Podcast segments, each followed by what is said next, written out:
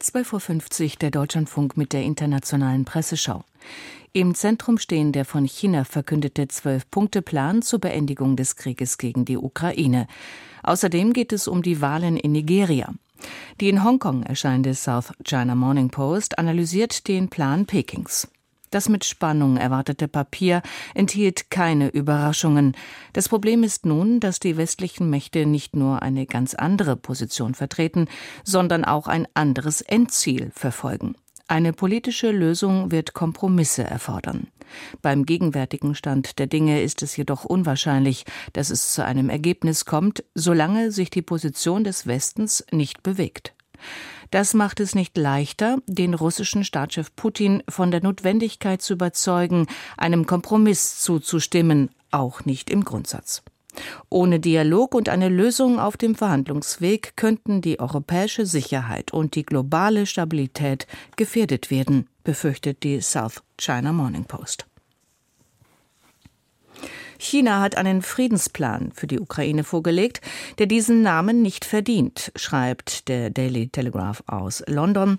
Peking ist in der Lage, die Ereignisse zu manipulieren, weil es in einem diplomatischen Vakuum agiert. Keine andere Macht diskutiert darüber, wie der Krieg beendet werden könnte.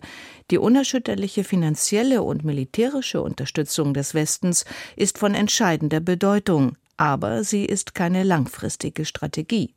Damit ist das Feld frei für die unvernünftigen Vorschläge Pekings. Wir können mit ähnlichen Interventionen rechnen, bis wir anfangen zu überlegen, wie das Ende aussehen könnte. Je mehr Zeit vergeht, desto größer wird das Risiko, von den Ereignissen überrollt zu werden, betont der britische Daily Telegraph. Der Plan kommt gerade zum richtigen Zeitpunkt, unterstreicht die chinesische Zeitung Huanzhou Shibao. Peking ist zwar keine Kriegspartei, möchte aber seiner Verantwortung als ein großes Land gerecht werden. Die zwölf Punkte sind sehr konkret und umfangreich. Sie berücksichtigen die Bedürfnisse sowohl der russischen als auch der ukrainischen Seite. So wurden sie von den beiden Regierungen positiv bewertet. Nur der Westen mit den USA an der Spitze zeigt sich skeptisch. Das ist auch klar, weil man sich aus eigenem Interesse nicht wirklich eine Verhandlung wünscht. Die Zeit wird zeigen, dass China im Recht ist, ist Huanchu Shibao aus Peking überzeugt. Die meisten der zwölf Punkte Pekings sind zu vage, um etwas zu bedeuten, unterstreicht das Wall Street Journal aus den USA, hält das Papier aber trotzdem für aufschlussreich. Es wird Kritik an einseitigen Sanktionen geübt, also an Sanktionen, die von westlichen Verbündeten ohne Zustimmung des UNO-Sicherheitsrats gegen Russland verhängt werden. Xi hat mit Beunruhigung festgestellt, dass der Westen in der Lage und willens ist, sich nach dem Einmarsch in der Ukraine hinter die Sanktionen gegen Russland zu stellen. Ein schlechtes Omen für China, falls Xi in Taiwan einmarschiert. Inzwischen warnen westliche Beamte davor, dass China möglicherweise die Entsendung von Artillerie und bewaffneten Drohnen vorbereitet, um Russland zu helfen. Dies wäre ein feindlicher Akt, der zu einer weiteren wirtschaftlichen Entkopplung zwischen China und dem Westen führen würde, bemerkt das Wall Street Journal aus New York. Musawat aus Aserbaidschan findet, die Vereinigten Staaten haben eine ernsthafte strategische Niederlage erlitten, indem sie China und Russland einander näher gebracht haben. Deren politisch-militärischen Beziehungen bestanden zwar bereits früher, aber jetzt werden sie ernster und offener gezeigt.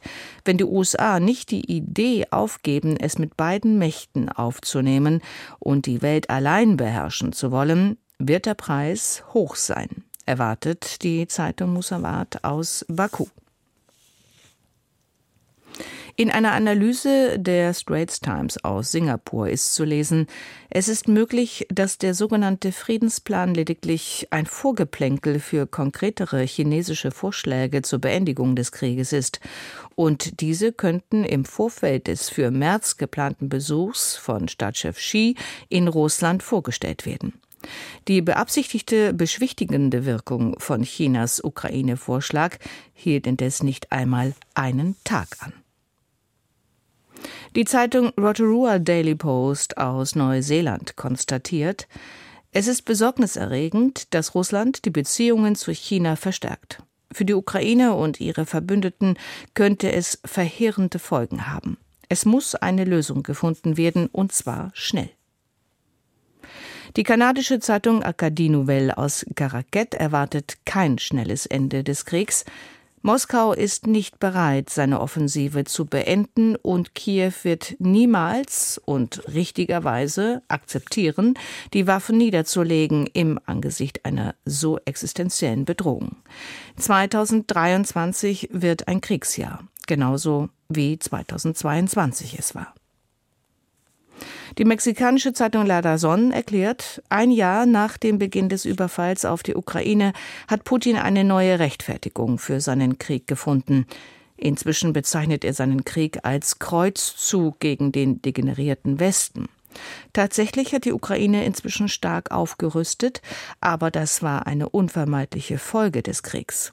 Je mehr Putin und sein Umfeld der Ukraine ihre Eigenständigkeit absprechen, desto mehr beschleunigt sich die Orientierung der Ukraine nach Westen. Dieser verzerrte öffentliche Diskurs in Russland ist umso befremdlicher, weil dort eine moralische Erneuerung gemäß den heiligen russischen Werten gefordert wird. Aber vor allem wird der Westen dort nicht mit der Demokratie, sondern mit dem Faschismus assoziiert, wundert sich Larazon aus Mexiko-Stadt. Das Dark-Blooded aus Norwegen lobt die Unterstützung von US-Präsident Biden für die Ukraine. Es war Biden, der vor Beginn der Invasion vor einem russischen Überfall gewarnt hatte. Seine Bedenken wurden von vielen leichthin abgetan. Als Putin dann tatsächlich vor einem Jahr in die Ukraine einmarschierte, ließ Biden keinen Zweifel daran, wo die USA standen, und es gelang ihm, Verbündete zu finden. Das alles wäre ein paar Jahre davor keineswegs selbstverständlich gewesen. Um die Kritiker, die Biden vor dem Krieg ein veraltetes Weltbild vorwarfen, ist es daher auffallend still geworden. Es wäre also ein großer Fehler, Biden zu früh abzuschreiben, notiert das Dagbladet aus Oslo. Zum nächsten Thema. In Nigeria finden heute Präsidenten- und Parlamentswahlen statt. Die in Lagos erscheinende Zeitung Vanguard erläutert, der Wahlkampf war erwartungsgemäß aufgeladen, doch einige Politiker und ihre Anhänger waren zu aufgeregt und griffen ihre Gegner an. Einige politische Führer schüchterten mir andere Nigerianer ein, um sie zu zwingen, sie zu unterstützen. Vor diesem Hintergrund gibt es Befürchtungen, dass es bei den Wahlen zu Störungen kommen könnte. Wir rufen alle auf, für die Kandidaten ihrer Wahl zu stimmen. Bei unserer Wahl sollten wir jedoch bedenken, das Land kann keine weiteren vier oder acht Jahre der Missregierung überleben. Mahnt Vanguard aus Nigeria. Die dänische Zeitung Politiken meint, in Nigeria tritt bei den heutigen Wahlen ein in mehrfacher Hinsicht ungewöhnlicher Kandidat an. Der 61-jährige Peter Obi ist für nigerianische Verhältnisse relativ jung und er pflegt keine engen Verbindungen zum notorisch korrupten Offizierskorps. In der Praxis hat Nigeria ein Zwei-Parteien-System, bei dem immer ein Kandidat der beiden alten Parteien gewinnt. Dass ein dritter Kandidat eine reelle Chance hat, ist demnach ungewöhnlich. Zu den Problemen gehören neben der Korruption im Land auch diverse interne Konflikte und Überfälle durch Islamisten. Mit diesem Kommentar aus der Zeitung Politiken aus Kopenhagen endet die internationale Presseschau Redaktion Helena Baas, Sprecherin Bettina Schulmann.